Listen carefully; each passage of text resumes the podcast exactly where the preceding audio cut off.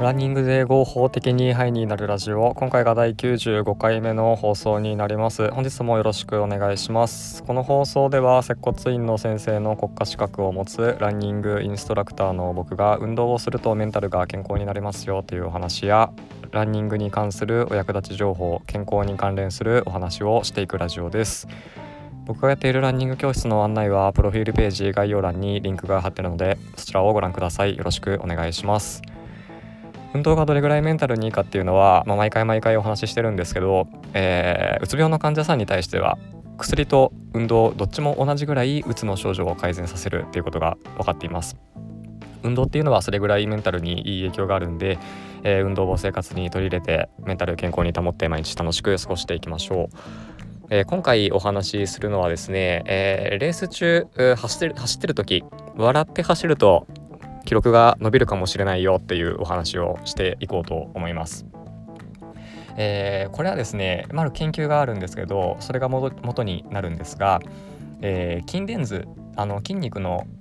活動を測る装置ですね。筋電図を使って顔の表情筋の活動を記録したと。で、えー、激しい運動をしてる時っていうのはあ強度の認知っていうのと顔をしかめる筋肉の活性に強い関連があったということが分かったそうですね。えーと、どういうことかっていうと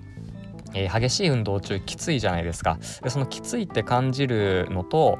顔をしかめるその筋肉の、うん、動き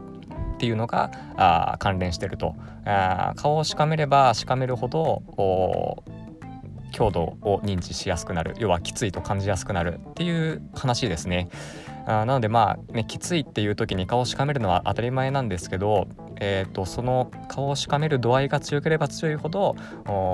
強いなきついなっていう運動をね運動をきついなって感じてしまうっていう話ですね。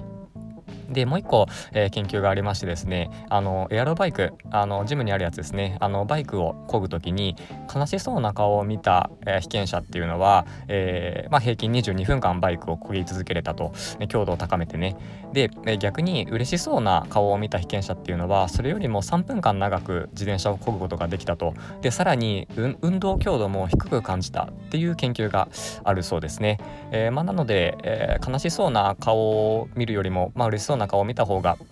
えー、運動時間も長くなるし強度を運動強度をきついと感じにくくなったっていう話ですね、まあ、なのでその自分でも走る時とかトレーニングする時とかっていうのはねあの嬉しそうな顔とか、まあ、こう笑顔をね心がけるとパフォーマンスも上がるんじゃないのっていう話になっていきます。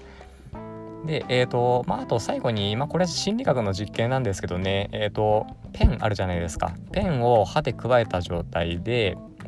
えー、まあ、漫画を読ませたと。で、えー、とそういう時にどうなったかっていうと漫画を面白いと評価するっていう人が増えたみたいですね。あこうペンをね歯で加えると口角上がるじゃないですか。あでその口角上がった状態っていうのはあのまあ、笑ってる状態と近いわけですからでその状態で漫画を読むと面白いと感じるっていう人が多かったっていう話ですね。まあ、なのでその体の状態っていうのは感情ととても関連してるのでえー、その笑顔の状態っていうのはあ体の感情とすごい関係してくるっていうわけですよね。なのでその運動できついとかって感じてても笑顔の状態をね保つと、まあ、そのきつさを少しでも和らげることができてパフォーマンスが上がるかもよっていう話です。